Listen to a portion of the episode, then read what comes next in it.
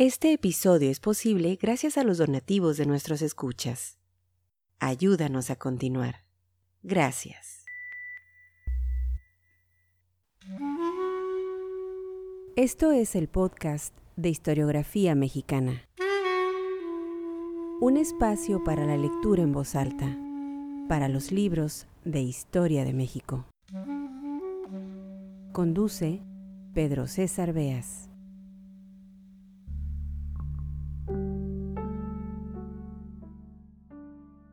Sean bienvenidos al podcast Historiografía Mexicana.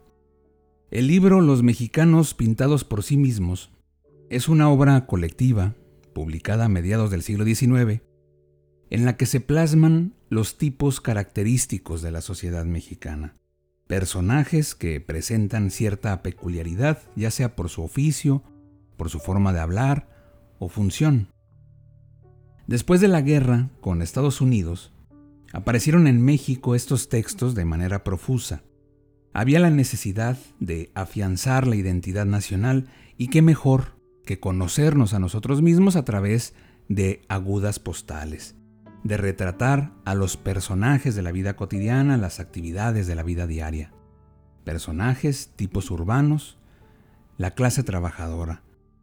En general, el costumbrismo no se ocupó de la aristocracia, sino de los grupos sociales que desempeñaban algún oficio. De este tipo de cuadros de costumbres, los cuales surgieron en Inglaterra, pasaron a Francia, después a España, y que aparecieron en México en la primera mitad del siglo XX. Don Guillermo Prieto, escritor, político, a quien ya le hemos dedicado varios episodios en este podcast, llegó a decir que era necesario que sus autores tuvieran y abro comillas, una observación prolija y profunda del país en que escriben, tacto delicado para presentar la verdad en su aspecto más risueño y seductor, y un juicio imparcial, enérgico y perspicaz. Fin de la cita. En los mexicanos pintados por sí mismos se escribe del costurero, la recamarera, el músico de cuerda, el evangelista, el cómico, el aguador, el arriero, el poeta, el sereno, el maestro de escuela. Es a través de estas estampas que podemos hoy en día echar la mirada al siglo XIX y en muchos casos enterarnos de las características propias de un oficio que tal vez ya haya desaparecido en nuestros días o que haya cambiado radicalmente en sus formas. Si les interesa leer los capítulos completos que aparecen en este libro, les hemos compartido un enlace en nuestro sitio historiografiamexicana.com, en el cual encontrarán una versión digitalizada a cargo de la Universidad Autónoma de Nuevo León del libro que aquí nos ocupa. Desde luego, todos los créditos correspondientes a esta lectura aparecen en nuestra plataforma electrónica historiografiamexicana.com en el episodio número 72.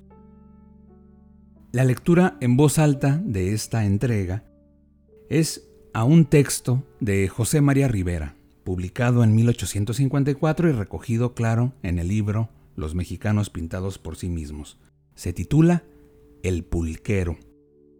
Antes de iniciar con este cuadro que bien pinta José María Rivera, su descripción del pulquero, vale la pena escuchar algunos de los refranes, agudas sentencias, filosísimas, ácidas, que aparecen en las paredes de toda pulquería que se respete.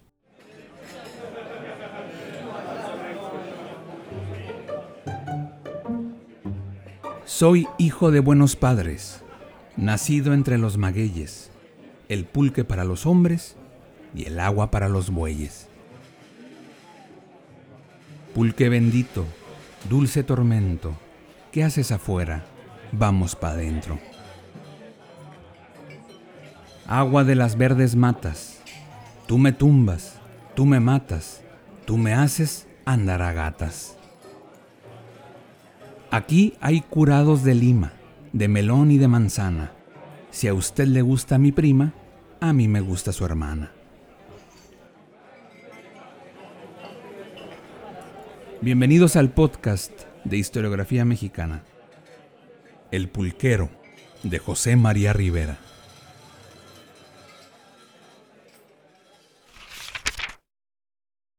Si un erudito escribiera el presente artículo, comenzaría desde luego enumerando las sustancias que componen al pulque, haciéndonos saber sus propiedades diuréticas, si es o no alimenticio, la parte alcohólica que contiene. Y después de todo esto, citando textos y poniendo notas, empeñaríase en hacernos saber quién fue el primer Noé que se embriagó con el jugo del maguey o pita, si lo tomó en vaso o jícara, y si esto pasó en el reinado de Acamapistli, o en el tiempo de Cortés y la Malinche. Enseguida, compararía el hidromiel ruso, el sansouchino y la cerveza del inglés con nuestro prosaico y antirromántico pulque nos diría cómo extrae el calao del coco el habitante de la India, qué medios emplea el de Persia para formar su alcohol del jugo de los albérchigos, y para que tuviéramos más que agradecerle, nos daría la receta que aplica el tártaro para hacer sus coumios de la leche de burra.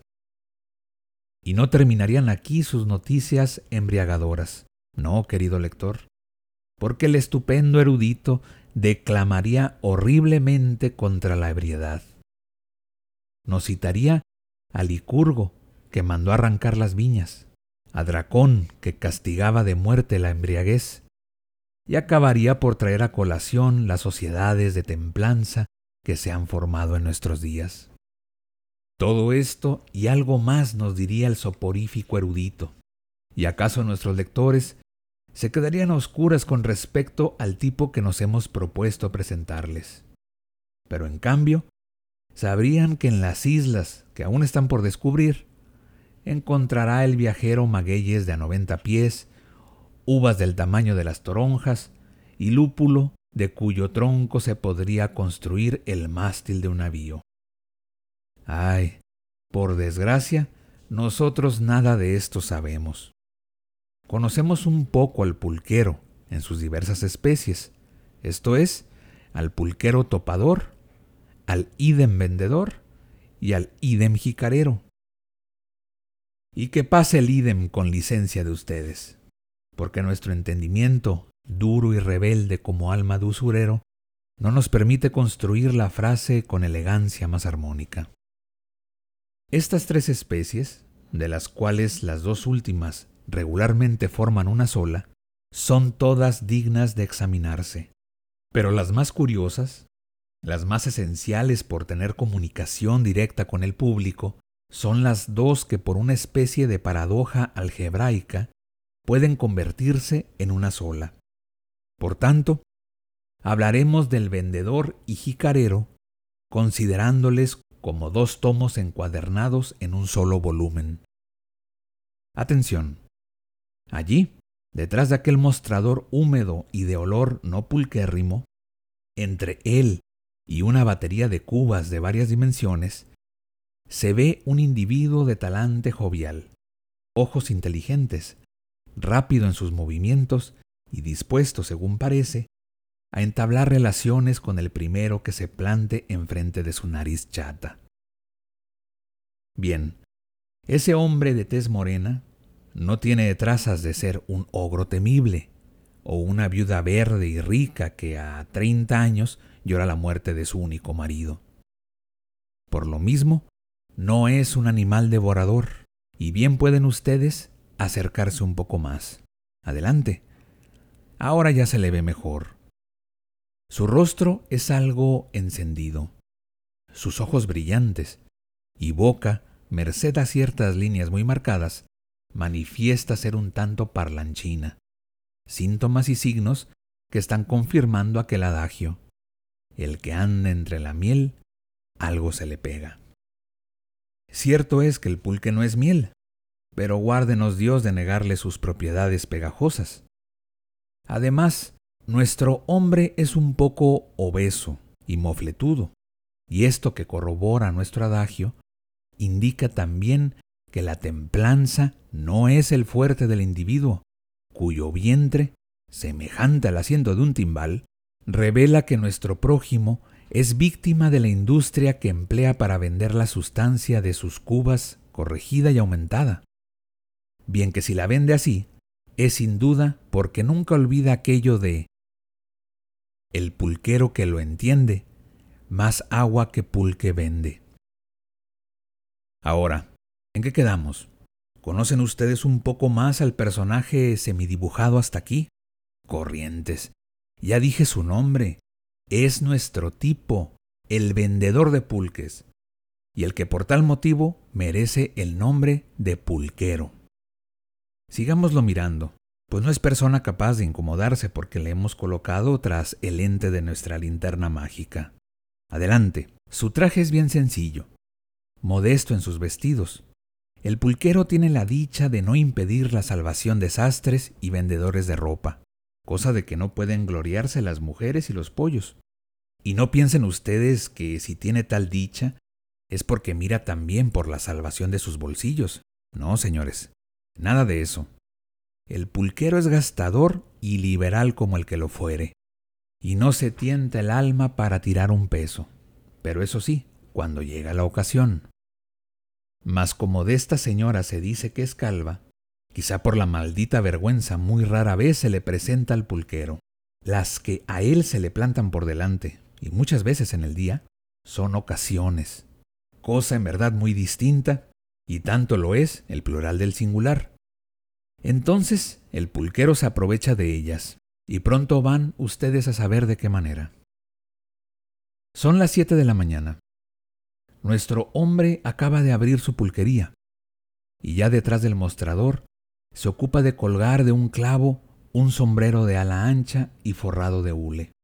Enseguida, se despoja de la chaqueta de modesto lienzo, se levanta las mangas de la camisa hasta el codo, dejando descubierto todo el brazo, y acaba de prepararse para vender el pulque poniéndose un mandil de cotanza o jerga, escudo que resguarda la camisa y al ancho pantalón o calzonera de los ataques de la suciedad.